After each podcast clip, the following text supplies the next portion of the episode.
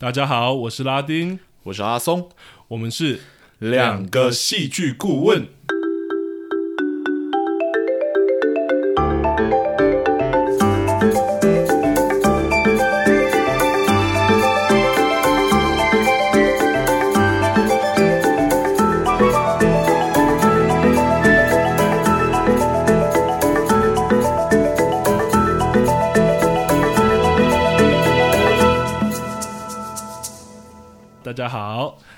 其实有熟悉或是看过我们两个戏、听过来我们两个戏剧顾问的节目的观众哈，应该都已经知道，我们其实这个节目啊，就是分享我们对于戏中的一些看法或是想法，或分析剧中的一些结构。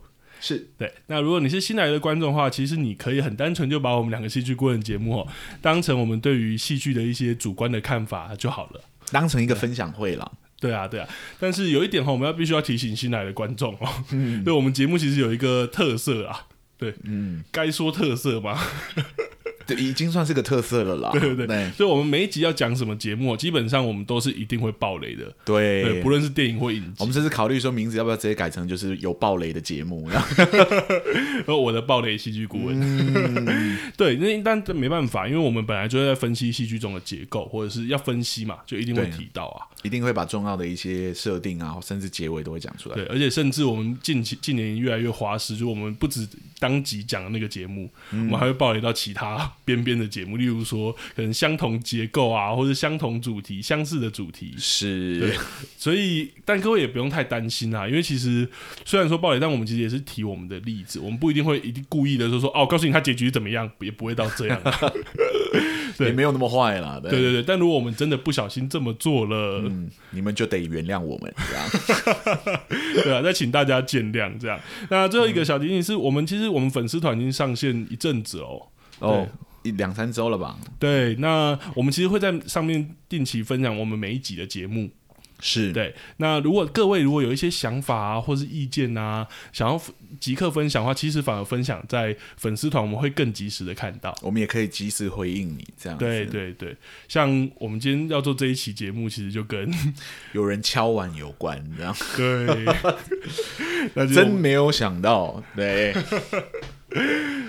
因为这这个这个节目，我们今天要讲聊这个影集是已经很久齁，没到很久啦，对，两三年前有了，对对。那其实我们压力也是很大啦，对，因为本来想说他过了一阵子，我们应该短期内就不需要聊他了吧？结果第一有人第一次敲碗，就说要敲这个节目，这样，我们知道就把它塞进我们的排程里面，然后说好吧，再去把这部线找出来看吧，这样，对，再把它看一遍。那其实这部真的很不同，因为可以这么说，这个影集今年台剧啊，今年台湾的影集被讨论啊。或者是呃很火热这件事情，其实都跟这出戏对我来说都跟这个影集有关哦。它而且它算是一个始祖吧，某某一个时代的开启，这样。对对对对对，关于也许关于议题啊或者什么的这件事情。对，那我们上集其实有剧透啦，所以这边就不卖关子。其实我们今天要聊的就是。我们与恶的距离，对，我们要聊这一部。那其实呢，这部不论在议题上，或是台湾当时社会环境的描写啊，甚至剧中的台词那些金句啊，其实都引起很多讨论。如果现在大家上网查，都还是很多。其实，对啊，对，其实到现在有一些很红的作品呢、啊，其实都还会有人拿来跟这出戏比较，这样。没错，对。那所以我想，是不是事不宜迟，我们就先请阿松跟我们简介一下这一部影集吧。好啊，那我我觉得在做简介之前，还是要做一个提醒。哎、欸，他的粉丝真的太多了，我我有一点担心，说我们这一集讲完之后，就是会有不少人来问我们一些问题。呃，所以先跟你讲，就是接下来我们要聊的内容呢，不会是全然的正品。我们其实会对于剧中的一些戏剧结构提出我们自己很多的疑问，这样子是甚至分析，然后讨论说他可能问题出在哪里，这样。嗯、所以一般都呃那个暴雷的。英文叫 spoiler alert，对，英语里其实还有另外一个词叫 trigger warning，就是说接下来的内容可能会有一些刺激到你的地方。如果你很喜欢这部作品的话，哦，所以这边先给个提醒，如果要继续听下去的话，就知道说后面的内容，哎，可能不会如你想象中的那样子。对，懂，对对对对，好，可能就不会都是称赞了。所以如果各位自己真的非常非常喜欢作品，觉得它可能不容置疑的话，其实可以。考虑，就是我们这边还是说请斟酌。当然，对。好，那我们就直接进入到我们对这个节目的简介了。好，我们与恶的距离呢，是于二零一九年上档的影集哈，它是一部以台湾蛮多的社会敏感的议题哦，呃，集结而成的写实类的作品。嗯，剧中主要分为四大主线。由以随机杀人犯李小明的加害者家属为主轴的，描绘李家一家上下在李小明犯案之后的遭遇。嗯，第二个呢是以人权律师王社为主轴的，啊、呃，是描描写说这个角色试图去解开杀人者背后动机的真相，嗯，以及在追寻这个真相的过程中所面临的，无论是社会或者是家庭的不谅解。是，再来呢就是以。随机杀人犯的受害者宋乔安夫妇为主轴的故事线，嗯、刻画的呢是乔安夫妇在儿子天燕被杀害后，如何一步一步的走出自己的伤痛，还有那个那段的心路历程。这过程中呢，也充满着对于他们的工作，就是他们在他们所所处的那个产业媒体产业的各种辩证跟论证，去探讨台湾社会里。媒体的责任还有道德，嗯、最后一条主线呢，就是应思聪这个精神疾病患者，以他为主轴的一条支线啊，不是支线，是主线哦，带出了应家在得知思聪患有失觉呃思觉失调后，如何面对家人患有这个疾病，然后还有这个社会啊，嗯、呃，还有身边的人对于这个患者的偏见是。还有恐惧这样子，嗯。好，那首先就由我先来发问好了。好，我想问拉丁哦，嗯、就是看过《雨恶》的人都知道，就是这部戏其实真的就是触及的台湾非常非常多的社会议题。是对，所以谈到《雨恶》，就一定会谈论到它里面谈的议题。那我会先问拉丁说，你觉得里面哪一个议题是第一个引起你的注意的，或者说他讨论的哪一个议题让你印象最深刻？懂。我觉得，哎、欸，对我来说，这两个反而不一样，哎，就是我第一个引起注意跟印象深刻啊、真的假的？对啊，因为我觉得这个剧中真的讨论非常多很大的主题，那其中之一当然是例如，例如说之前提刚刚都提过的，比如说无差别杀人啊，或者是司法，或者甚至很敏感的死刑议题等等。是，所以一开始其实包括他的宣传，其实都是主打说什么第一步讨论无差别杀人这件事情。的影集嘛，对对对，影集。但是我印象最深刻的，反而是我后来看的时候，我印象最深刻的反而是精神病患剧中对于患有精神病啊，或者是对于精神病患者那个主线，对，甚至不止应思聪，其实对我来说不止。我会印象深刻这样，其实还有很多啊，对对对，你又要说其他的支线，不，其他的主线好像多少都有触及到这个议题。对啊，因为而且甚至对我来说，整部戏好像都有围绕这个的，例如说剧中的几个主要的家庭啊，其实里面也都有跟这些议题或多或少有关的人。是，对啊。像律师其实是一个人权律师，但他其实对于精神病患很执着嘛。我们在剧中吊诡的他，他在这剧中就是代理的，就是对对对对，都好像都是就是患有疾精神疾病的患者这样。对啊，那例如说剧剧中的医疗体系的结构出现的一个医生，里面唯一医生张一俊，他也是心理医生，是对，甚至在节目也有谈论精神病患相关的一些跟王社辩论，就是说是是是。怎么处理一个精神病患？这样对啊，对啊。那或者是刚刚讲那个很大的无差别杀人案的那个李小明，他其实也有做精神鉴定，或者在剧中的讨论，有讨论说他在犯案的当下到底有没有呃精精神状况是不是稳定的这件事。是，所以我才会说，我觉得好像这个戏的很多主题都围绕了这件事情。嗯哼，对。那更别提剧中的刑案了。但是对我来说，我觉得呃，这个创作者或者是这个这个戏剧啦，应该这样讲，不要讲创作者，这个戏剧有放很大的努力，好像。对我来说，有想要为精神病患者这个主题去做一个去标签化的动作。嗯，对，标签化，你知道在戏剧中哦，去讨论就是患有精神疾病患者的议题，其实真的是可能会产生标签化的问题。嗯，其实想想，真的会有这个隐隐患在这样。真的，你看我们刚刚讲，我们都会讲说精神病患者或者什么，对，因为这些真的是特定的族群，大家会更小心或是更谨慎的使用。对。那拉丁，你自己觉得，就是《雨恶》在戏剧结构的铺排上，他对于谈论这个这个族群的议题啊，他是否有成功避免说标签化的问题，或者说他有没有为这个族群可能被标签化的那个面向平反，还是怎么样？我觉得这点很有趣，欸，啊，真的假的？因为我觉得这个编剧很很聪明。啊，对，就是他其实反而你如果说有没有他，我觉得他反而有在做标签化这件事情啊。你觉得他有在做？对，因为我觉得他在前面其实很明显的是一开始我们刚刚讲的重大刑案，例如说前面提到的李小明，或者是。呃，李小明比较没有剧中没有明确提出，对，还有就是像陈仓就是杀了两个剧中杀了两个女童的这一个，对对对，他其实是患有视觉失调的，是好像被诊断了。对，而且在第二集的时候，我们也看到我们刚刚讲的那一位主角就是应思聪，嗯、他患有视觉失调之后冲进了幼儿园，对，然后原本以为他期待就是枪支，然后挟持的小朋友好像很久这件事情。好，我我确定一下，你说这些行为、这些事件，其实是一种剧作家在标签化这个族群。对，还有的手法吗？呃，也不能说手法，而是他一开始呈现这件事情给我们看，嗯、就是把这些标签呈现给我们看。你觉得他有做这件事情的原因吗？我觉得有，因为马上就他马上就有展现他为什么要做这件事情。好，就是他是，我觉得对我来说，他有想要做去标签化这个动作。哦，对，去标签化的第一件事情要先标签化他，他是这样子吗？或者是呈现他想要去的是哪些标签？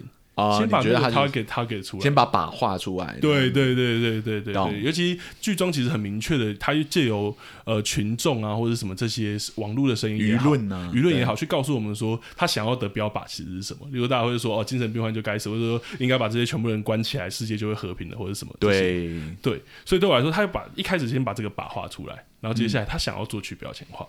对，那具体的东西其实也很明确，在剧中也有也有在开始去做一些说明或倡议。例如说，呃，我们有看到那个剧中心理医生在节目上的时候，其实就有针对这一点，我们说精神病患好像都很容易伤人这件事，他有说，其实只有五趴的精神病患会有伤人的倾向。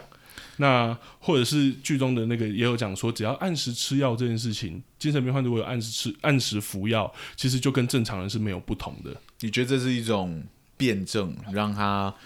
去讨论说，精神病患者在别人眼中可能长这样，但他其实另外一个面向。对，我觉得他其实不见得那么绝对。对，所以我才会觉得他有想要做这件事，因为把他把这点这点点出来了。嗯，那我就要问一个戏剧顾问会问的问题。没问题，没问题。那你你觉得他既然画了那个标，然后也确定说也看得到他的目的就是要撕掉那个标签，对，那你觉得他有成功吗？呃，在谈论他有没有成功的时候，我们先谈论他的手法是什么好了。好，因为对我来说，这剧中除了刚刚讲的这些对于杀人犯或案件的章，就是把它显示出来之外，我觉得刚提到那个一直提到的角色，也就是应思聪这个角色，是。对我来说反而是编剧在手法上，他真的想要撕掉这个标签的一个行动。因为从一开始这个角色还没有完全发病，嗯，然后到这个角色开始发病，然后到到这个角色开始接受治疗这件事情，其实我反而觉得编剧在用这个角色，好像想要告诉我们，像刚刚讲的，其实呃，伤人这件事情不是每个精神病患都会发生的，或者是其实他们吃了药之后，真的跟大家慢慢呃没有没有不同，所以他们真的是可以融入社会里面。对对，因为应之中其实之后有去工作嘛，是是是，对对对，然后回到电影业去工作，对，所以对我来说，哎，编剧真的有在。做这件事情，想要让蛮聪明的，对，因为直接用一个很明确的角色，比讲很多口号，其实更容易让观众知道他到底想要撕掉的是什么，或者是有没有成功这件事情。接下来就 你干嘛？你干嘛装的好像你要讲一部很危险的事情一样？我我接下来要讲确实有点危险，uh huh. 因为接下来如我已经把他的手法讲出来了，接下来就要回答你刚刚问题说有没有成功这件事了？有没有成功啊？对啊，就是戏剧顾问，你既然有这个目的，就要问说他执行的如何啊？是啊，是啊，听你刚刚这样讲起来，你觉得他至少执行到一定的程度了吧？呃，我觉得他确实有执行到一定的程度。因为确实，我们刚刚讲的，我们确实有看到他好像快要慢慢融入这个社会。那你你的意思是说，执行到了一个程度之后，他还是没有成功吗？啊，我就就就说吧，也不要再卖卖关子，就把我的感觉讲出来，这样。好，你赶快讲。好，呃，我觉得我们前面有讲过他的他的 target，他已经有把它画出来了，是这件事情。那他其实当中也有一些在颠覆我们想法，不，例如说，呃。他有讲说，就是按时吃药这件事情，其实就可以让精神病患融入社会，而且跟普通人不一样啊，跟普通人没有不同这件事情。那我们其实也有看到剧中，他又做了一层，就是他有让他就是服药的时候，其实是有副作用的。对，然后其实是这个这个治疗过程有副作用的情况下，其实还是会受旁人眼光这件事情。我觉得他还是有呈现受旁人眼光，对，旁人还是会觉得他好像跟我们不同，或者是这件事情。对。但好，我们讲到这边，接下来就来讲他表现本来就没有要表现说精神病患者吃完药之后就会变跟正常人一样。是是是，但所以接下来才要到我们的重点，我是卖铺陈太多了，不好意思。所以是怎么样了？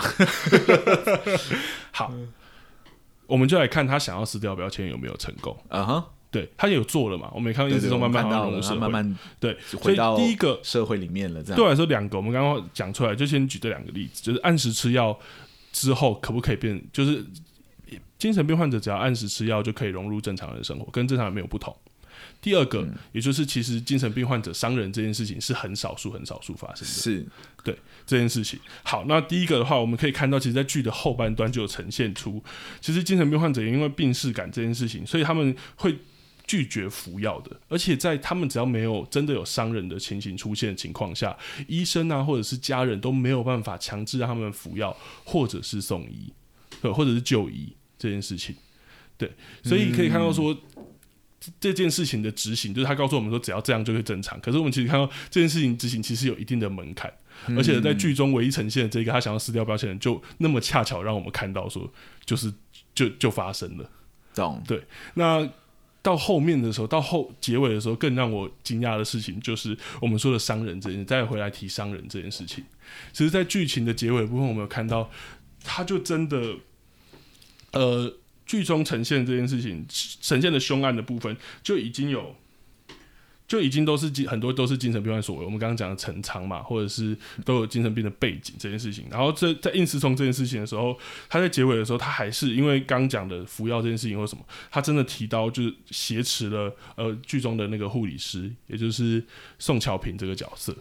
嗯哼，对，所以对我来说，嗯。你前面告诉我的安全，或者是你想要撕掉的标签，但在这个剧的结尾告诉我说，其实这个东西都还是有很很有可能发生的，或者是什么，我会不太确定你想要撕掉的标签到底是呃，应该这么说啦，我会觉得这个标签会让我还是对于精神病患有恐惧，或者是还是对于这精神病患的犯罪或者这些东西有疑虑。哦，那我这样听起来，嗯，你想要说的这个第三个标签其实没有成功被撕掉这件事情，其实不是剧作家故意的。对，我觉得不是，我觉得不是故意的，是因为我觉得剧作家确实有想要处理，他可能有想要处理其他的其他的部分，例如说，跟着呈现，让我们看到精神病照顾精神病患的家属的辛苦啊，或者是辛劳或困难这件事情。哦，你觉得后面像说喂药啊，或者什么这些事情，其实是在表现就是家属这一方的照顾病人的困难？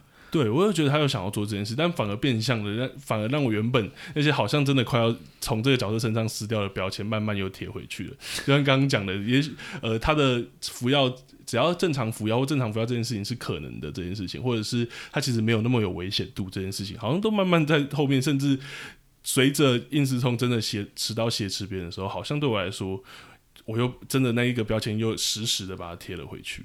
对嗯，所以其实看到尾巴的时候，你的感觉是说，精神病患原有的标签，好像他们是危险的啊，或者是他们其实不受控的啊，等等之类的，这些标签其实没有完整的被抹平吗？对，我觉得对我来说是这样。可是还有另外一个点可以说，可是我觉得这个剧作家像我们刚刚讲，我会觉得他有这个意图，这件事情是又又可以被看到，就是他其实有想要把标签这件事情抹平，因为其实我们可以看到剧中啊，在后段的时候。那其实大家慢慢的又更，就是整个社会其实呃这这个剧中的角色其实对于精神病患者这件事情是更包容或是可以接受的这件事情，嗯，甚至不能接受的角色如果还是不能接受，那这个剧就会请他离开，比如说那个剧中的凯子这个角色。你说哦，应思月就是姐姐那个应思聪姐姐的老公，对未婚未婚夫，算未婚夫，对。然后他最后不能接受的时候，那个应思月就跟他解除了婚约，对，好像说配婚，对，就是你不能接受这件事情，好像代表可能不是值得互许终身的人，这样的这样的感觉，嗯、对。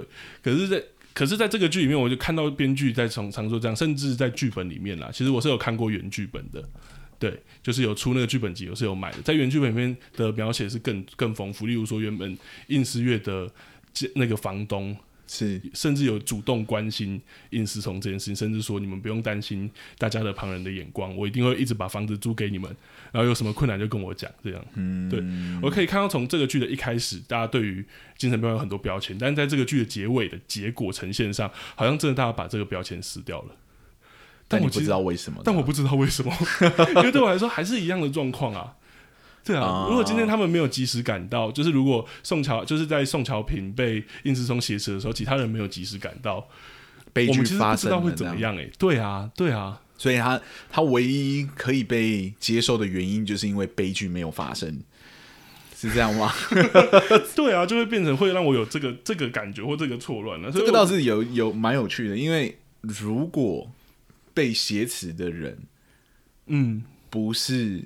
就是宋乔平的话，因为宋乔平其实是知道这个病患的状况的。如果被挟持的不是他的话，其实真的就不会这样。因为他安抚安抚应思聪的方式，其实是基于他理解他的某一个面向，知道他的故事等等之类的。对，然后慢慢的开导，才让这件事情平复下来。是因为其实大家在剧中你知道，就是呃，应思聪住院期间，很大一部分这个是这个护理师来照顾他的。嗯，所以他其实了解他的一些背景跟状况。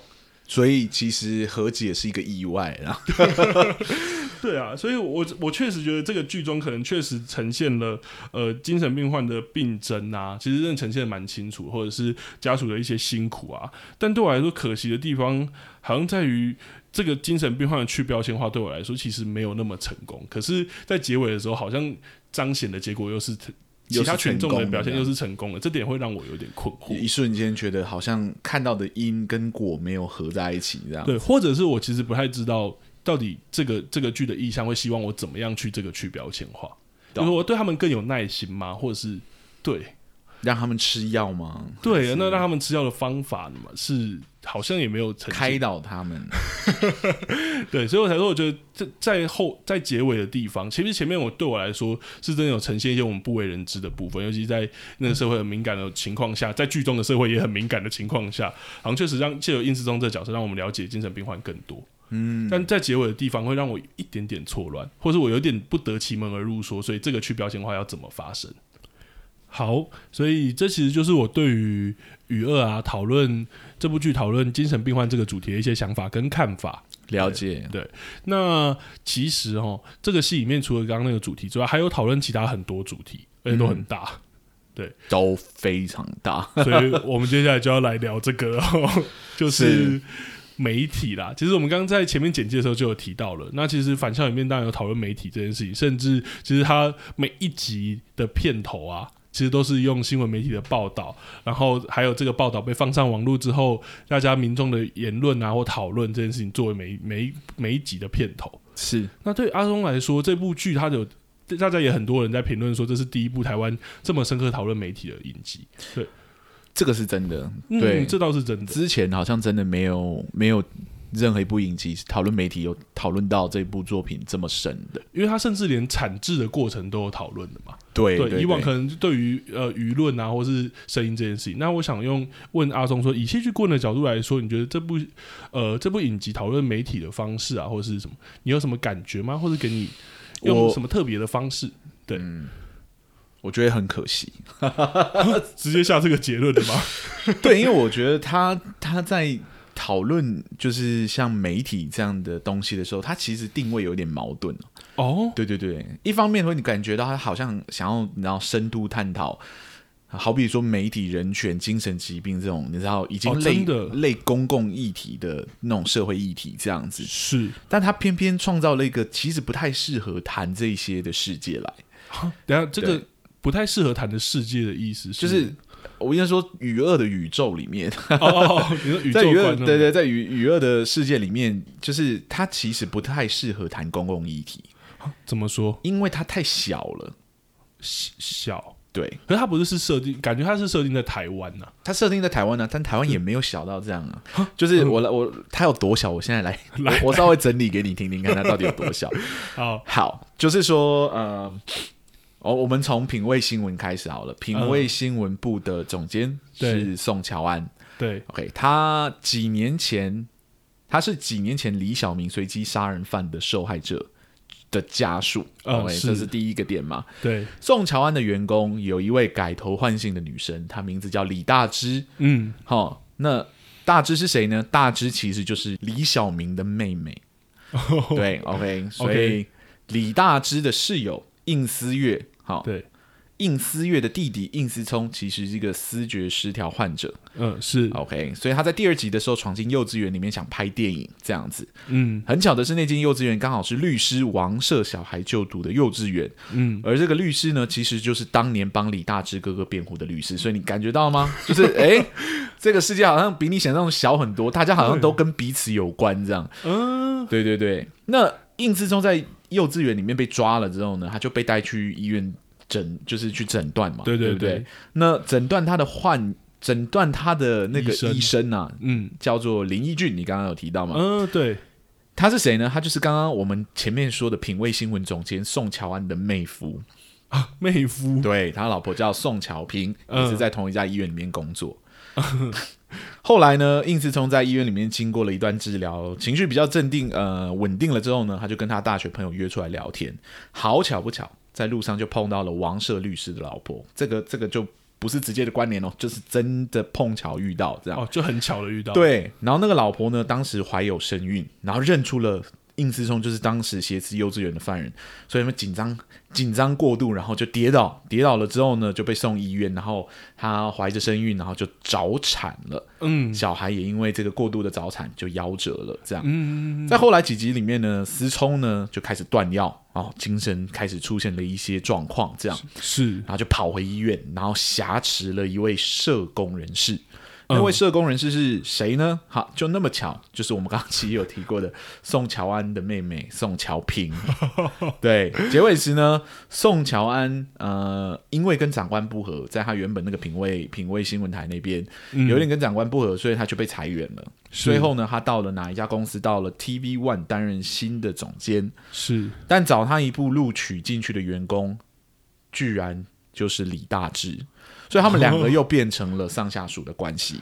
哦，宋乔安最后跟李大志说：“哇，世界还真小啊！” 你知道我听到这句话的时候，我还以为是剧作家对自己的剧本的一个反讽呢。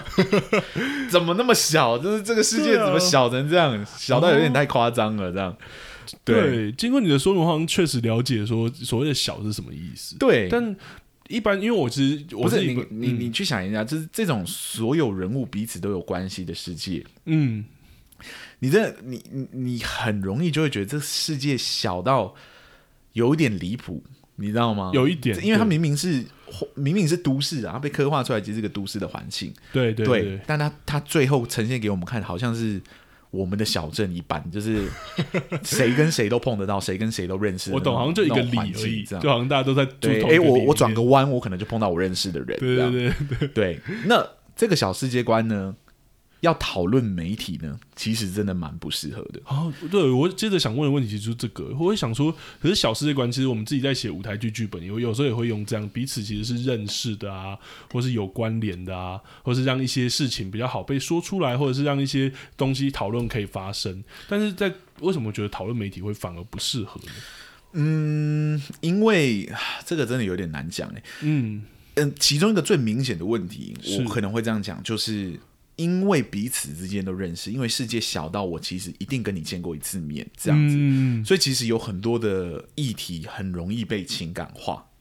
情感化，对，媒体谈的责任是公共责任啊！你要讨论媒体的道德与责任，你其实需要营造一个适当的公共感，才有办法真的讨论。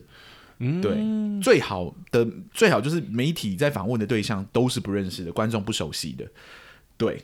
像剧中其实就有这样的这样的场景啊，嗯，对，因为只有在这样的基础上，媒体踩在道德线上，才会真的是一个公共议题嘛，那个责任才会真的是一个公共的责任。娱乐娱乐有一些场景，嗯，就是哎，访问的对象其实只出现过一次，在那里就用完就没了，这样子是对。那这种东西就会真的很直击，就是。诶，媒体作为一个第四权，然后它的公共责任到底是什么？哦、这个面向这样，但很吊诡的是，这些场景的角色其实就是 都非常非常的小哦。对，就是呃，我们我们随便举一个好了，就好比说第一集里面有出现一个泰国爆炸哦，对，我记得泰国爆炸的某一个地区发生了一个爆炸案，对对对。然后那个时候呢，就是所有新闻媒体都在报，对对，然后。所有媒体在报的时候，品味新闻就说：“我这边还没有收到资讯，我没有听到这件事情，我到底要不要跟风，要不要去追报这件事情？还不知道到底是不是真的。”对，然后开始就出现长官的压力，不同的方面的询问，说、嗯、大家都在报，你为什么不报？这样对，然后之后他就说：“好，那我们先放干稿，怎么样？怎么样？”结果弄到发，弄到后来发现这就是一条乌龙。对对，其实根本没有爆炸，这样。对，那这个其实就是一个针对新闻媒体追风追速度文化的一种批判嘛。对对对，对，因为实际错误报道后，它它它是一会有问题的。是啊，就是如果你这一次可能是只是我报道一个哦，其实实际上没有发生的事情，嗯，对，那后续的效应其实没有没有太怎么样。但如果真的有产生后续的效应呢，那媒体的责任就不存在嘛。哦，对，可是错误报道的品味新闻。在第一集完之后，哎，就就这样嘞。就他好像就讲说，好像什么就是登一个启示还是什么，对，因为他就以公共责任来说，这个媒体并没有付出任何社会性的代价，他也没有做针对这件事情做一个比较深度的检讨。啊、对，其实就是点过而已，让你知道说，哦，媒体有追风、追速度的文化。嗯，某程度上来说，我必须说，这个真的不用这部电视剧来讲。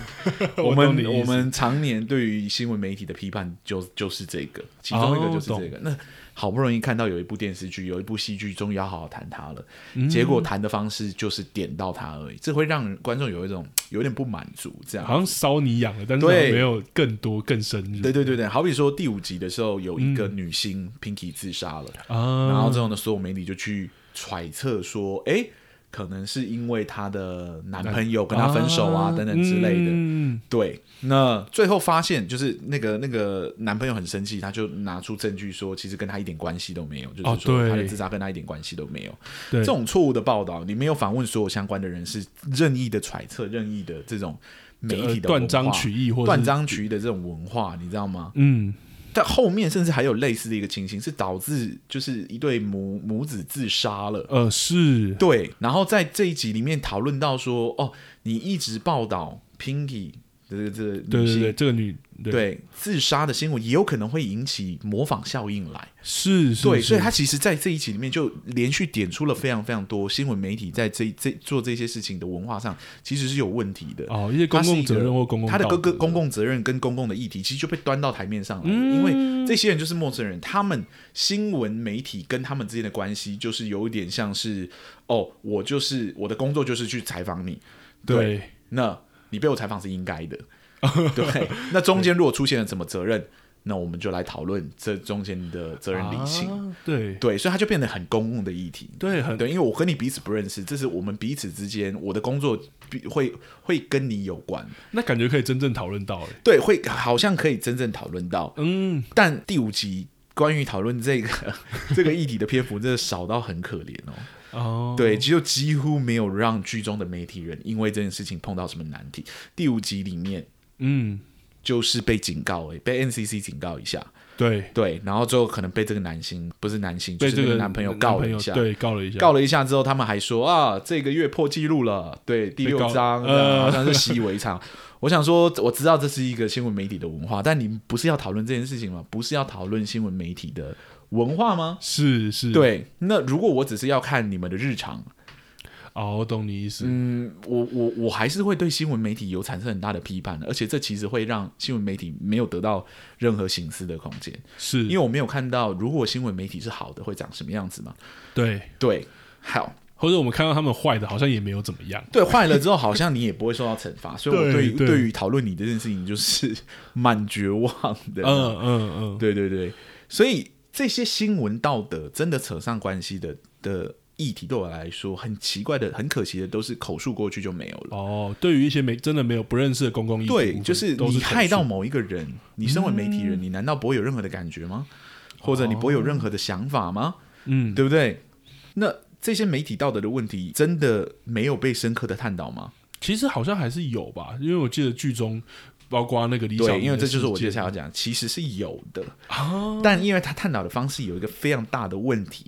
嗯，对，就是他在《娱乐》里面深度探讨媒体道德责任的时候，他用的就是主要的角色去谈，他用的是主角们去谈。嗯，对，这会这个会产生一个很相对很明显的问题，因为我们有看到讨论公共议题最好的方式，其实是前面那样的方式哦，不认识对，因为它真的就成为了公共议题。是对，那很快的我们就看到反例，反例是什么呢？就是我用主角去谈，我用主要人物角色去谈的时候，会发生什么问题？嗯，就是公共的议题很容易私有化，跟很容易情绪化的问题。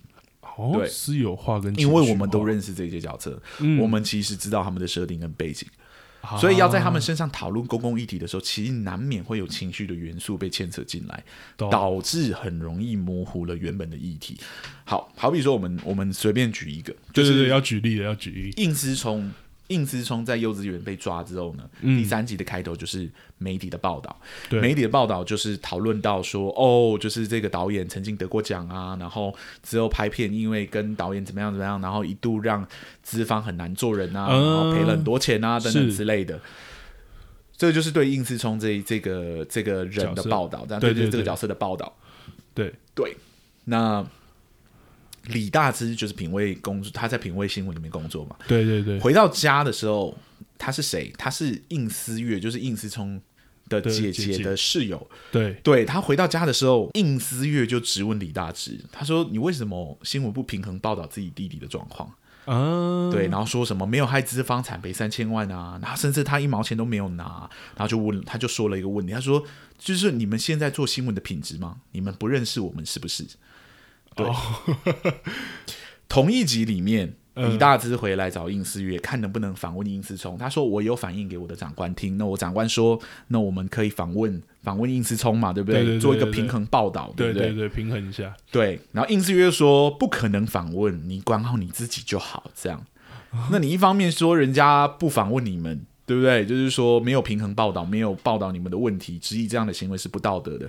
一方面，人家在执行媒体的道德责任，就是听了你的话，说好吧，那我们来做个平衡报道，好好访问你的时候，你又要人家管好你自己。嗯，那我们我们知不知道应思月的心理历程？我们当然知道，我们也知道说好，他为什么会这样讲？对，你会这样讲的原因可能是什么？嗯、对，可是这不是在讨论新闻道德媒体的问题吗？如果我在讨论新闻媒体的品质，它的前提怎么会是我认不认识这个人呢？如果我不认识这个人，我就不用去做后续的访谈或报道吗？啊，你懂我的意思吗？而且大部分其实都是不认识的才对。对，大部分我以媒体的世界来说，应该应该讲了嘛，一定要报十十几个小时的新闻。对，大部分一定都是碰到不认识的啊。嗯。那你不用平衡报道吗？理论上平衡报道就是你新闻媒体最大的责任啊。嗯，今天你履行这个责任，李大芝为什么要去跟他的长官说，我们是不是应该平衡报道一下？只是因为他是应思月的室友吗？他认识这个人，被应思月质问了吗？你懂我的意思吗？我 懂你意思。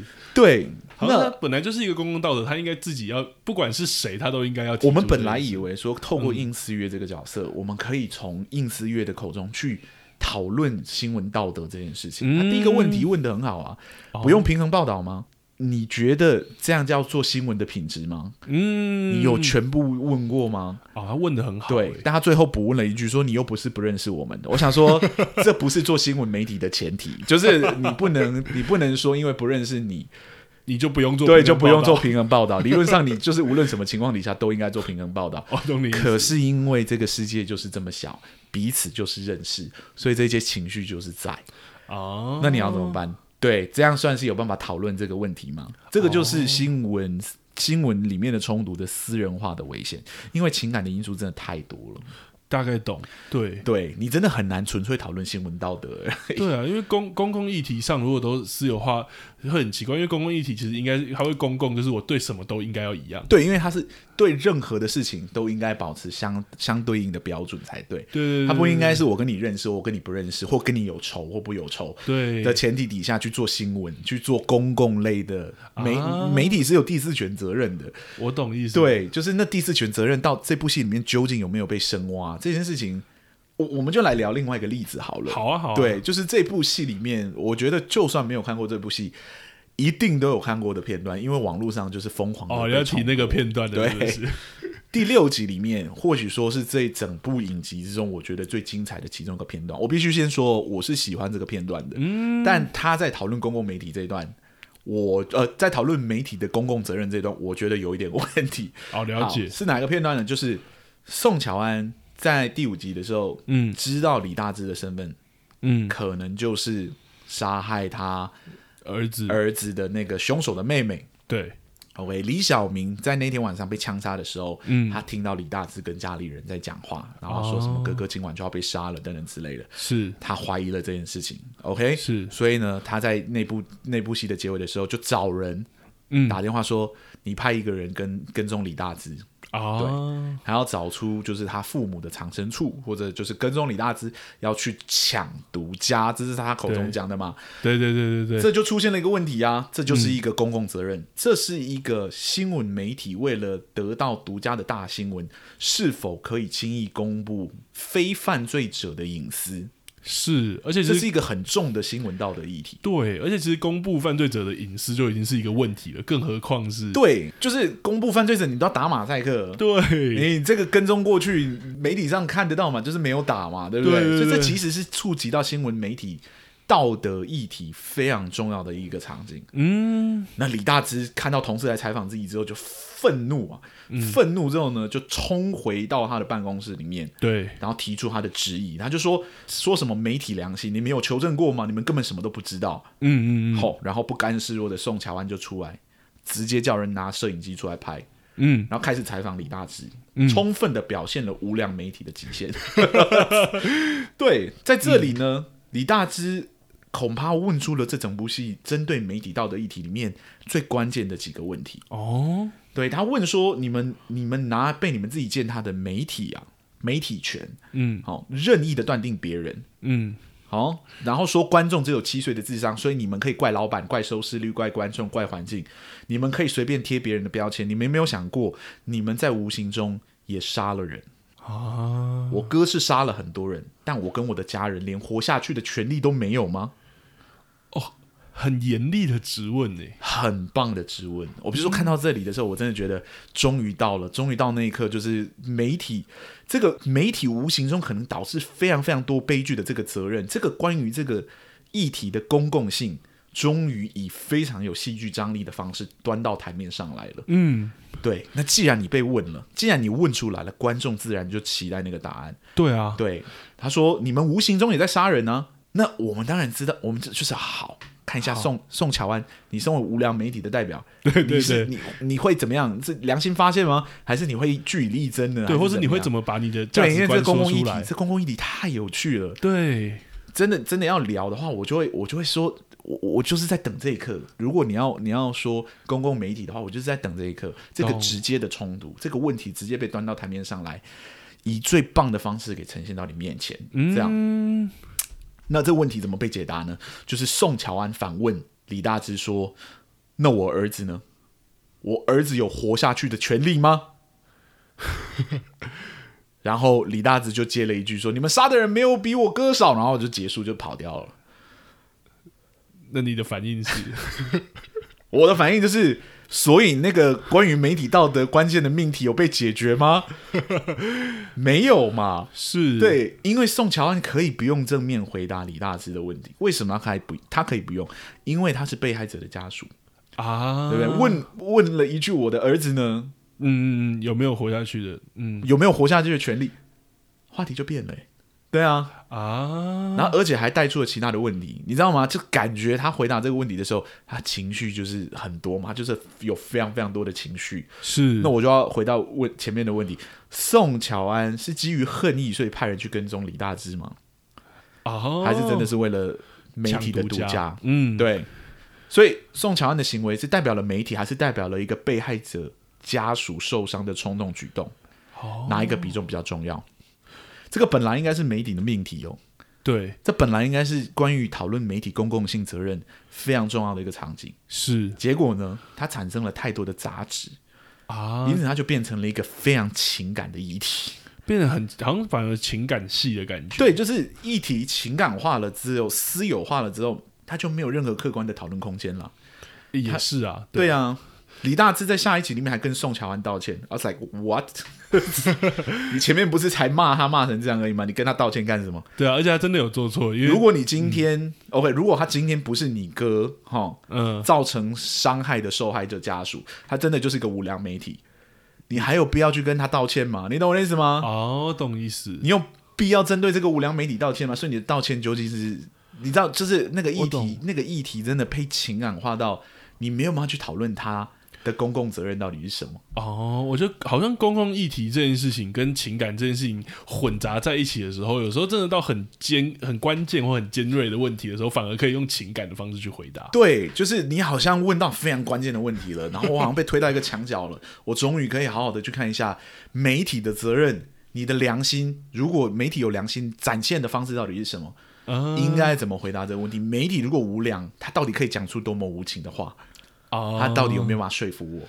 媒体的无良是合理的？没有，It doesn't matter 我因为我是一个受伤的妈妈，对哦。Oh. 那我当然知道，就是我非常非常喜欢，就是演宋乔安的哦，oh, 那个那个贾静雯，贾静雯，我非常喜欢贾静雯的表演，我也很喜欢这个女演员，很从从我以前就很喜欢她。嗯，可真的讨论戏剧结构到这一刻的时候，即使你表演的再好都没有用，都懂。这个不是重点，因为。你不是在讨论媒体的公公共责任吗？嗯，你忽然间滑坡滑去谈你儿子干什么？懂你意思？对啊，对，所以这是对于李大志的惩罚吗？对他们那家的惩罚吗？媒体是用来惩罚别人的吗？就是你一瞬间会产生对于这个议题过度复杂化、过度情感化的。思考啊，对啊，所以就是因为前面讲那个小镇村小镇的那一个感觉，对，因为你无可避免嘛，所有的主要角色都跟彼此有关，都认识彼此。这世界小到不行，这世界小到好像没有任何一个空间叫公共空间。哦，所有的公共空间都是都随时有可能，就是你们两个人懂。你走在路上都会遇到跟其别人有关的故事，对，这样好像就是永远逃离不掉，就是这个漩涡这样。哦，那我比较懂你说的那个公共议题很难被讨论的原因，因为是这里面几乎所有人都认识，所以好像如果是跟彼此有关，也不存在所谓公共这件事情，对，很难讨论。不是说他没有质问呢？如果你说今天这个剧本完全没有要针对媒体公共责任的去讨论的话。我就把它当成是一个非常棒的情感戏去看。可是你直问了，你问出了很棒的问题，但你为什么选择不回答？哦，我懂你说，而且这个不回答不是一次两次，是一次两次三次四次，到最后，我想说，你是不是不知道怎么回答比较好？懂你的意思。我再举另外一个例子给你听。好，在第六集哦，同一集里面，嗯，哦，宋宋乔安跟她老公在家里，嗯。因为李小明被枪杀了嘛，哦，对，所有的媒体都在报道，然后老公就非常生气，因为老公是个有良心的媒体，嗯嗯嗯，OK，对，它里面设定是这样，是，然后老公就说：“你们这样子一直播，你们不知道会有模仿效应吗？”哦，模仿效应又出来了哈，反正就是在在讲这件事情，然后就就各执一词，然后老公就一直说：“你们做新闻要讲究质感，要讲究道德，要有素质的做这样。”嗯，然后宋乔安就很生气，他就他就说：“好，你。”跟我好好解释一下，什么叫媒体的道德感？什么叫素质？嗯、你讲给我听。哎、嗯，这个问题其实问出来的时候，我也觉得蛮重要的。呃，是啊，对啊，就是对啊。我们这过程中一直在打高空，说媒体应该有道德感，要有素质。所以具体到底是什么？对对，当然我刚刚分析了，觉得媒体公共责任有很多方式可以被讨论。但是这一刻剧中又有另外一个角色针对这件事情问了。对，那。我刚讲了嘛，你问了问题，我就期待你稍微解答一下，这样。嗯、对，那这个有良媒体的，对，这里有有良媒体的代表，究竟会给出什么叫良心媒体的答案呢？对对对，没有答案。好，他没有讲话，为什么？因为在他快要讲话的时候呢，在他快要回答的时候，我甚至不知道他有没有回答了。嗯，在他快要反应的时候呢，他们女儿就回家了，然后就看到他们两个在吵架，然后就很生气，就说他要走了，这样。然后这个就提醒了我们说，哦，这不是一个媒坏媒体跟好媒体之间的争执，这其实是一对正在闹离婚的夫妻啊。对，他们他们在吵架。对，哦，他又又把刚又把公共议题变情感化了。对，然后原本是好媒体跟坏媒体的对决。我原本在讨论好媒体跟坏媒体的对决，结果我在快要听到你要讲好媒体跟坏媒体的时候，哎，你又不讲了，两个人就安静了，看到女儿就安静了。懂，然后这个话题就再也没有被带起来过。对，又又被你要说好，我这一刻不回答，嗯、我到哪一天的时候回答你，可以吧？可以，对不对？我到后面几集的时候，我好好的回答你这个问题：什么叫有良心的媒体？没有这个问题问了之后，他就是在那悬悬在那里。到结尾的时候，到整个戏完结的时候，到他们两个都复合了，我都没有听到答案。我只听到，我只知道说，哦，宋乔安被她老公说服了，她其实想要成为好媒体。Why？或者是那个好媒体是什么这件事情？对你对于媒体，嗯、如果你今天要启发媒体，你启发观众，我我我某程度是有被启发到。但你要启发媒体的话，你没有启发到，因为那个辩证没有成功啊。或者对我来说，也许不是启发，就是连激起那个讨论都没有。因为每次很关键的问题被问出来的时候，都没有思辨的过程，就直接转换到另外一个很情感的讨论。这部戏有太多这种关于媒体的命题。但因为人物彼此之间有其他感情线的支线啊，所以永远不会对于那个命题再有多一层的辩证。就算真的要辩证，你也很难保证说这些角色其实没有私心，你也很难保证我在观看上是，我不会有观感上不舒服。我对这个角色我就不喜欢嘛，他讲的我都不相信嘛，你懂吗？有没有这个可能？有可能啊，对啊。今天如果是换作是一个完全不认识的人，嗯。这些人在讨论道德媒体的时候，他会长一样吗？不会啊，因为他就不会讲说你我那我儿子呢，对不对？嗯。但讨论这些议题，尤其是讨论公共议题，你的标准至少要一样。嗯，你应该要是一样的。无论我你今天有没有杀过我儿子。啊！我在讨论媒体的责任的时候，我给你的答案应该要一样，这个才是讨论道德的一种基准的方式，我才有办法去理解说，在任何极端的情况底下，媒体都应该维持的良知跟良心到底指的是什么？公共道德或公共责任的时候都应该对。那但因为多了太多人人类的情感因素，是，所以我们很难评断说角色会有不一样的行动性，或他他会不会真的就给不一样的答案？我我我，你刚刚的直觉就是会嘛？他一定会给不一样的答案，一定会。对啊，而且就是那个不一样的答案，也许才真的是要讨论这件事情很关键的那个。不是，就是这些不一样的答案，你永远猜不到是什么啊！我懂你啊，对，因为他他太情感化了。儿子呢？儿子呢？跟媒体一点关系，真的跟你媒体一点关系都没有。懂？你甚至判断不出他的他到底有没有。那个标准跟那个基准在哦，嗯嗯，对。那最后这个角色，就是说，在这个新闻媒体里面，其实也得到了一个充分的改善。嗯，至少说，我刚刚有讲到，宋乔安最后就决定要从良，对，他决定要成为一个良善的媒体。嗯、呃，是对。然后就想说，其实只要你想要成为良善的媒体，这个媒体的环境就有机会改善。这样哦，对。然后我的 OS 就是。对，我的意思是我们对于新闻媒体自律跟道德的养成，如果真的是要建立在这种长官级的人物碰到悲剧，然后又得经过一连串的启发，再加上这个老板本身就有那个开阔的心胸。去被启发，你知道吗？才有改善的可能的话，嗯、那他描绘出来的到底是一个充满希望，还是一个充满绝望的场景？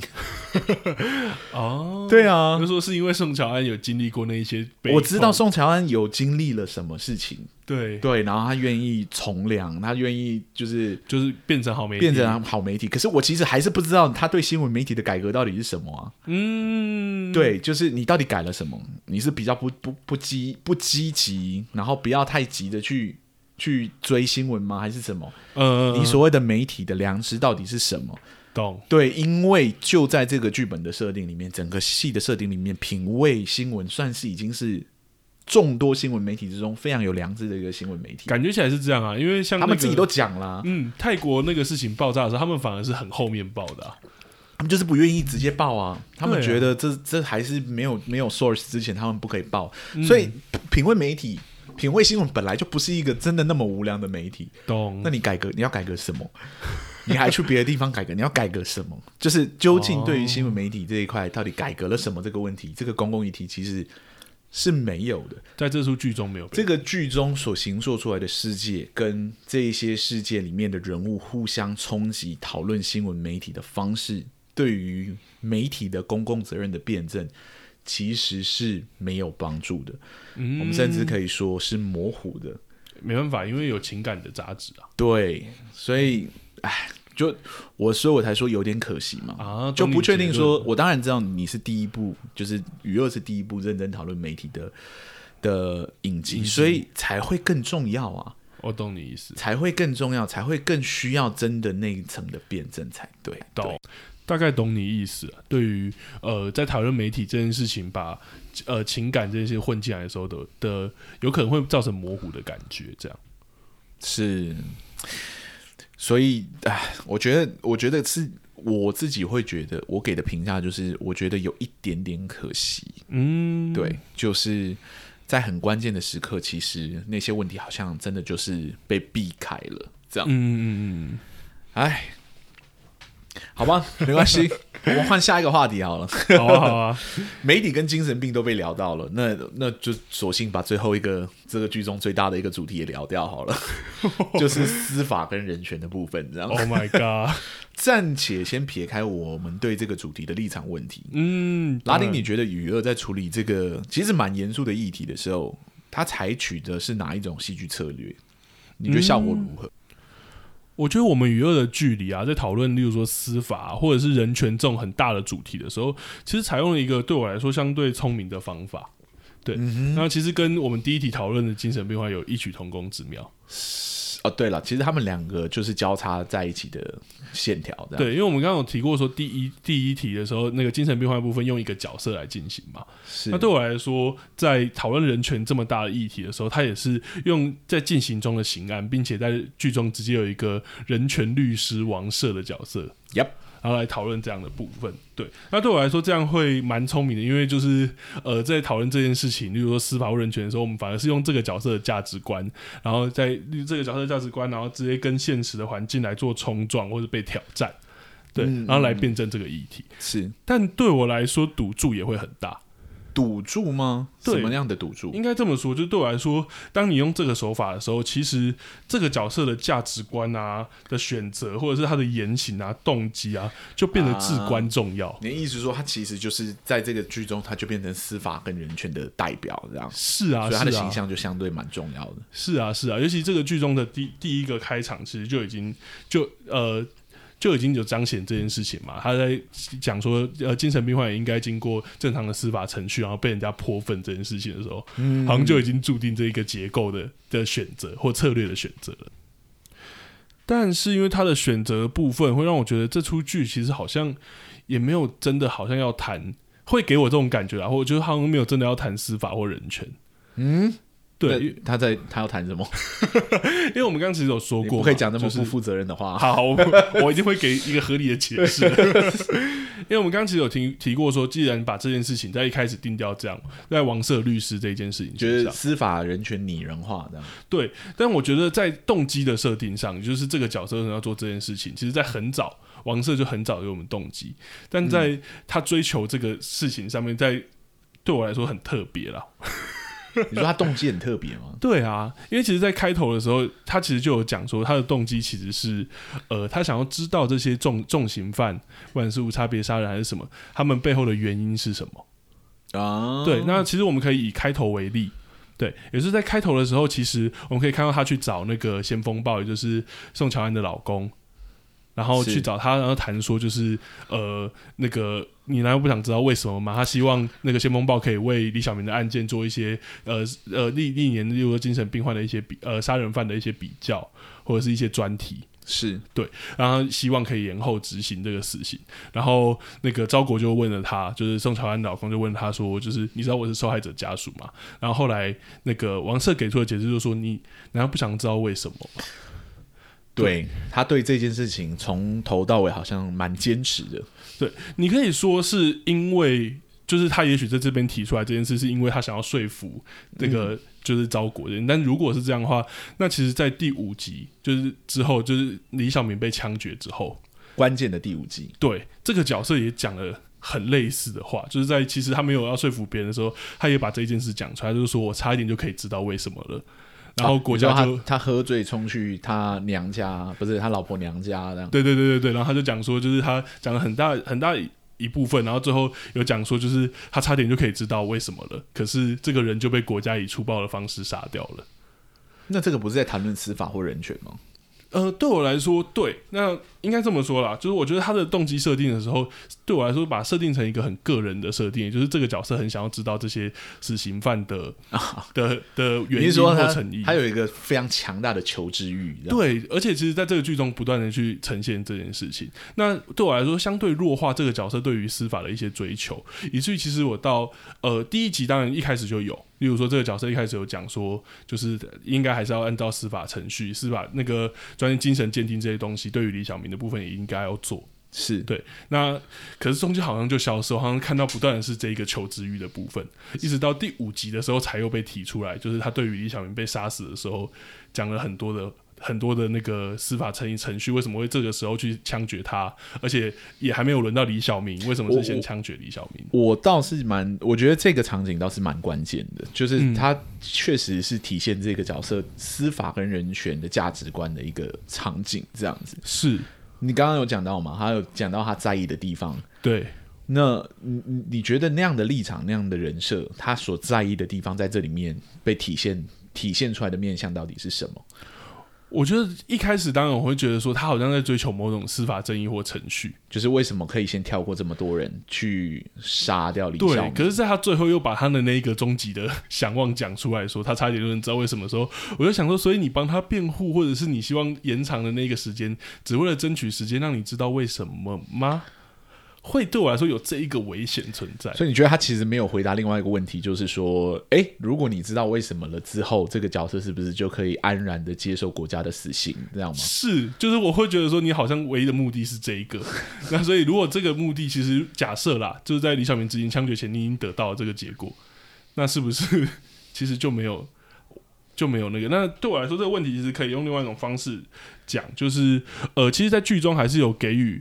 王社的这一个动机，嗯，一个很正义的一面，是，就是说他其实只要知道了这些东西，其实搞不好我们可以从根源解决这些无差别杀人的问题。对，再多说一点，呃，就是他就是，其实我们如果知道这些成因的话，我们可以从更根源去去解决，也许从社会福利的方面。虽然这件事有在剧中有被宋乔安质疑，对，有说挪威的那件事情，对，挪威的那个社会福利也非常的好，但是他们的杀人犯还是很多，对，对啊，所以好，但是我要这么说，就是如果假设这件事情为真的情况下，嗯哼，就假设这个这他的这一个动机真的是有他正义的一面，嗯、我们先假设为真。的情况下，对我来说还是会有问题的。这样还有问题？对啊，因为我觉得这个角色确实有很远大、很远大的目标，远大的目标。因为对，因为我现在知道了，我并没有办法阻止这个已经发生的杀人案件吧？是对，所以对我来说，那个目标是远大的，就是我知道我啊，你的意思是说我我是为了阻止未来更多的悲剧？这样对对对，因为也是确实嘛，因为他他就算知道了陈昌或者是李小明的家庭背景成因，也已经没有办法阻止陈昌跟李小明犯下的案件了。那这个会有问题的原因是什么？这个会有问题的原因是因为我觉得确实有远大目标，但是我会很不明白，那他目前行动的理由，就像我们刚刚，不就是为了那个远大的目标吗？但但但对我来说就会有点危险，对啊，你要不要多说一点？好，我多说一点。呃，我我到这里有点 lost 掉，因为我是意思是说，在有很为了那个很远大的目标，但我就会觉得你这个角色所有的追求，好像都为了那个远大的目标，包括你前面在讲，例如说很现在当下的一些司法的问题，好像就都没有被讨论到了。其实我们刚刚讲的那样，对。很现代，当下很现很当下，不是说现代，现在当下。例如说，这个角色他马上要被执行死刑了，那他他的，例如说精神病患的人权，或者是这些所有的问题，你到底在追求什么？你对这些事情的价值观等等，好像全部都被这个远大的目标，就都是为了这个远大的目标，这样不行吗？这样可以。对啊，这样不行的原因是，呃，这样可以，但对我来说，你就没有真的在讨论我们刚刚说的司法跟人。你说现行司法体制是否有问题这件事情，就在这个剧中好像就被舍弃掉了。我听懂了，我听懂了。你的意思是说，如果这个。这个剧跟我刚刚在聊的媒体改革有关的话，对，他其实没有提出任何关于 司法的改革，现行的司法的改革，或者现行司法对于精神鉴定啊这些东西，或者是呃，其实我们讲最直接就是刚刚说的关键第五集，而且知道原因之后也不是一种司法改革啊，就是，是啊，是啊，这是一个社会的，所以我们其实我其实应该是增加社会福利还是什么，反正它好像不是不是一个司法或人权的议题。对，然后我们拿那个关键的第五集来说，就其实。对于例如说执行死刑，就有一个很严肃的议题在第五集被提出来，就是执行死刑这件事情。是对他其实好像考量其实有很多的面向，他不是这么在司法上的，甚至有他例如说抚慰人心的功用，或者是这个国家的一些操作或者什么。对，但他就很可惜，好像就那边被提出来，然后就后面没有提到，因为后面王社在谈论的还是他那个远大目标，甚至他说服别人都是用这样说服，因为他就会说：“你难道不想知道那个原因吗？”其实 他问到某一刻的时候，我是想说，我还真的没有那么想要知道。对啊，对啊，所以对我来说，就会像你刚刚说，不是因为他对于知不知道这件事情，他的预设值有点太高了，就是知道了一切事情就可以解决了。我觉得这个前提是有问题的。对对，可是好，这个就聊，这个就会太会聊回，就是我们对于某些议题的个人立场。当然了，我还是回回归到这个人设本身，就是他在戏剧结构中，就是他发挥的功用，有让司法的议题至少被清楚的。端到台面上来吗？因为像我刚刚讲媒体，媒体虽然没有被回答到，对，但他至少把问题提出来了。我觉得这是 give it a credit，就是我给你一个打个分，这样就是非常好。这样，你问了，但你没有答。对，那司法的议题在这个剧中有透过什么样的戏剧结构被提出，但是没有被回答吗？呃，我觉得真的就只有司法程序这件事情，好像有看似被点到。对，但因为这个角色后来讨论的，我们刚刚讲他的焦点全部都被他的那一个目的迁迁迁迁移过去了。懂。但这个司法程序其实对我来说还是没有被谈清楚。懂。因为到底是对于精神病患的这件事情，还是其实那个远大理想才是重要的？对，或者是还是其实司法程序不管在任何时候都都是重要的。你少偷我的那个概念。你自己想一个，啊、不是也不能没办法这样，因为我刚才听的时候，其实就会感觉到这个就也是一个公共议题。但我们我确实觉得他问题不只是私有化，必须回归回归到他确实司法争议，他确实是一个非常非常大的公共议题。对对，但就像我说的，王社在谈论这个这个议题的方式，他并没有像我在讲媒体的时候有私有化的嫌疑。没错，我觉得它是另外一种私有化。你知道，可是那个时候话跟你的那个时候不一样，所以我觉得我还是用另外一个词，我会觉得王社就是个人有一个远大目标，在追求司法这件事情，嗯、可是好像就变成不再讨论司法，而在讨论那件事情。我们刚刚其实已经有有提过这件事情，对啊，以至于其实很难在王社的这个角色的线条，如果我们以结构来说，其实他并没有真的对于司法这件事情。他有做什么挑战？或者对，你是你觉得他有一个不属于司法人权相关的理想这样子？对的，对，而且甚至他的这个角色的结构也就跟着这一件事情。因此，在设立这样的人设的时候，其实没有助于真的认真去讨论司法改革。是，或者是我觉得会有点困难，因为其实像第五集，他有想要做这件事，但就没办法，因为人设长这样。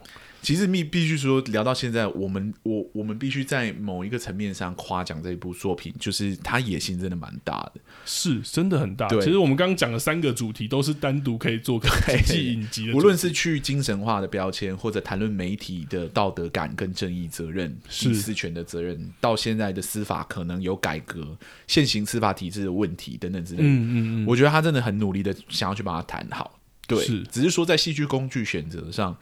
确实有时候会会让我们，因为我们是戏剧顾问的频道嘛，会一瞬间会让我们觉得有一点可惜。就是如果有办法在当初的某一些选择上做做一点调整，是对。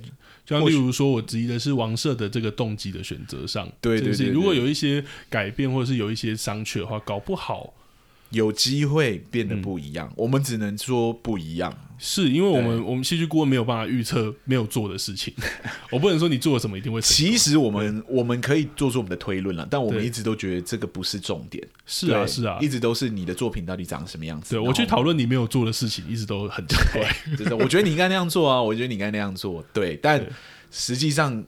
就是不是这个选择的选择有千百万种，是要永远聊完很难聊完。我们还是针对实际有做的选择直接给予评价。那我们就是专心在讨论一个选择嘛。对对。那目前针对司法跟那个人权的议题的改革，很显然那个王社的的人设是有点可惜掉的，因为他没有办法直接器重所谓司法必须改革对的原因，因为他主要的理念并并与呃与这个目标其实不符。对对吧？或者是剧中也没有提供他其他的远大的目标，或者是司法改革的意图，是没有提供其他动机啊。其实如果这个角色也许提供其他动机，搞不好我们还是只能讲搞不好，或者是有机会。对啊，嗯，懂是啊。大概是这样了，对，所以对我来说，其实我还在讲回来最后一个，就是我觉得王赦的线条，王赦的那这一个角色的架构，就会变得很像是他想要追求这个远大的目标，然后到中间他质疑了，或或像他后来不是去找那个去帮黑道，或者去帮那些有钱的案子辩护，然后最后又重新找回初衷。可是其实大家在想这个架构的时候，就会可以发现，其实跟 司法这件事情，嗯，对，而且他找回了初衷，也不是。就是要司法怎么样，而是要继续追寻这件事情。所以最后他其实以他的架架构来说是成，他是成功了，因为他确实让李小明的父母愿意上节目或者去谈论这件事。我要问个很危险的问题，没问题。对，就是说你会不会觉得这有可能其实就是剧作家这这个制作团队的编剧里面的目标？他其实不一定真的要谈司法改革，而是在谈社会改革。如果有这个前提的话，王社的这个人设是不是就成立？这件事我觉得很有趣，欸，这个真的问题真的很危险，因为我觉得他会聊起来会很大。但对我来说，第一点是，呃，我就用一个律师来做这件。其实我在看的时候，我觉得他很像是某种社会推动者，就像你说的。嗯。可是，在案中，他又有他必须要经历的案件的线条，就是他要他要去。他要去帮别人辩护，然后他去什么情况下？我确实觉得有时候这个角色会让我觉得有点不务正业。如果真的是你说的这个方向的话，啊，懂懂对。那第二件事情，其实我们刚刚也聊到，这是真的很危险的部分，就是因为有可能会跟我们个人立场有关。但是其实这件事情所达成，就是他真的知道了之后所达成的效果到底是什么？在这个剧中，其实没有给我们一个答案，仿佛有一个预设是这一定会成功。那我其实我。啊，不讲个人立场，但其实我们不一定不会不相信这件事情，而是剧中没有给我足够的线索，说这件事到底有多重要。对，因为没有任何一条支线的杀人案件。是因为得知了这件事情，真的在剧中有任何实际的发酵吗？是对，就是你没有给我看到这件事，但它又是一个剧中像你说很要推动或很巨大的，想要最后得到达成的结果的时候，是我觉得对我观众来说，我自己啊，我对我来说我会有点困惑，嗯，对，或者我会有点不知道什么。例如说，假设我们用更单纯的结构，是勇者要拿到一个东西，如果真的不知道勇者要拿到那个东西到底有什么功用或是什么的时候，我还会觉得。他的无论多努力，我好像会一直隔着一层。懂？对，你就是你没办法判断他到底是不是有功用，或者他就是个累赘。你要待到最后，发现说，哎、欸，他其实没有效果，这样是。所以我确实会隔着一层看勇者的努力。懂？对，大概是这样。会不会太危险？还好，还好。我觉得不想要听的观众到媒体那段应该已经卡掉了。哇，好啦，是啦。其实聊聊与恶真的蛮难聊的，嗯，因为与恶真的会牵扯到很多你对于公共议题的立场。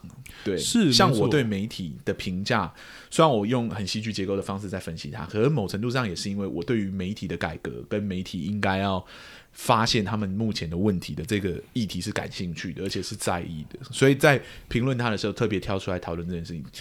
就会觉得他好难脱离口味哦，就是 很没办法，因为我觉得其实议题剧的时候，它的好处或是它的那也是这边，就是对于这个议题有兴趣的人，自然就会一窝蜂的看，不论你拍怎么都会有感兴趣，一开始就会很吸引大家。懂？对啊，嗯，那我们我们当然就是站在我们当然尽量避免的，不要让我们对于这件事情的个人的立场跟议题的知识直接介入这部剧中。应该说，因为我们还是毕竟还是以戏剧顾问的角度啦。对对对对对啊！我们毕竟不是什么可能什么法律顾问，还是媒体顾问的。是，但因为我刚我们刚刚讲过嘛，这些其实相当程度来说都是公共议题。是的，对，其实你在社会生活中，考不好跟其他人都有机会聊过。当然，当然，对。那那个立场跟那个想法，其实嗯。呃我们都会有对对于某些议题既定的立场了，是对对对对对。那我觉得聊聊娱乐最难的地方就在这，懂？因为能不能拨开这件事情？因为我其实很谢谢娱乐有把这些议题端到台面上来。这当然，我们其实完全不否认大家讲的那一点，就是说娱乐是第一步谈媒体或者是这些事情，真的是，而且真的是很勇敢，而且很很，其实很感谢了。对，所以我对他的。情绪其实很复杂，就是我知道说台湾诞生这样的作品是必要，而且是值得庆祝的。但作为一个戏剧顾问的立场，我们还是觉得戏剧里面的一些戏剧元素的选择，其实有机会变得更好，或者说有机会置换了之后呢，把一些他们很明显原本有的目的给嗯彻底的执行。我听出来了，就 我懂你说的可惜的意思，所以你并不是说你觉得选择或者什么，而是用可惜这两个字，我觉得还蛮有趣的。是啊，对啊。好啦，这一集。我们已经不 care 我们聊多长了，没有，应该说，当我们选择与 我们与观众的那个，我都觉得这个短了。我搞不好，我本来以为说一个半小时聊不完这样，对啊，但差不多了。现在现在一个一个多小时十几分，快二十分嘛。是啊，对，所以我们这一集其实也聊到这边差不多了，有差不多了。对啊，那听完这一集的观众，如果有任何的想法想要分享给我们知道，好。无论是喜欢或不喜欢，其实都可以，可以就是私讯我们或帮我们做一个评价跟评分，这样子。嗯，我觉得看法一定是主观的，所以观众如果不喜欢我们主观看法，你一定要你可以分享你的感觉。是是，是，那我觉得这一定是会有碰撞或什么，其实不会害怕或者不会觉得说不能。对对啊，我们的话，我们我们只是站在我们自己从事戏剧相关职业到现在。觉得什么东西有效，什么东西无效的这个基础在谈这些作品，但是这个不是唯一的答案。嗯、就是戏剧可以成功的原因，很多时候都会超出我们的意外。嗯，对，就是我们觉得啊，这个原型应该是无效，结果看到一个作品操作的成功的时候，就会觉得哇。就是我我有意外到，那也有一也有反例，就是这个原型明明就很有效，可是被别人操作起来的时候就很失败了。对，所以这个真的这个很难说了。我们提出的也就是就是一些有关戏剧相关的知识而已。对啊，它不是绝对的。对啊，所以你有可能它的这个戏剧结构的效果在你身上，它就是有效。嗯，对。Then then good for you，这样 对啊，所以我觉得如果大家有什么想法，都可以在我们粉丝团去留言，是的，或者是 Podcast 的平台都可以给我们星级的评价啊，或者是一些留言都可以。对，我们其实非常想知道观众就是的想法，这样。对，那当然就是如果你们有希望我们去看哪一出作品。就是欢迎私讯给我们，余、嗯、额就是就是有观众跟我们讲许愿出来的，许愿出来的，我们才想说就好好的来研究它一下，因为准备它的工程真的蛮大的，是是是，对，因为我们相信这部作品其实蛮值得聊的，对啊对，对啊对。啊对，不只是因为他喜欢的人很多啦，他的议题还还有他的整个结构的复杂程度也真的有很大规模，是值得好好深聊的，没错没错。好，那。我们这周聊完《娱乐》，下一周就会是电影。那我们电影已经选好了，对，也不是多久以前的作品了，对，也不是压力多不小的作品了。来吧，拉丁向我们介绍一下，我们下一周会聊哪一部电影？也很好评的一部作品，那其实是二零一九年的作品，也真的很新。那也就是赤足游戏改编，呃，改编赤足游戏同名游戏《返校》的那一部电影，也就是《返校》。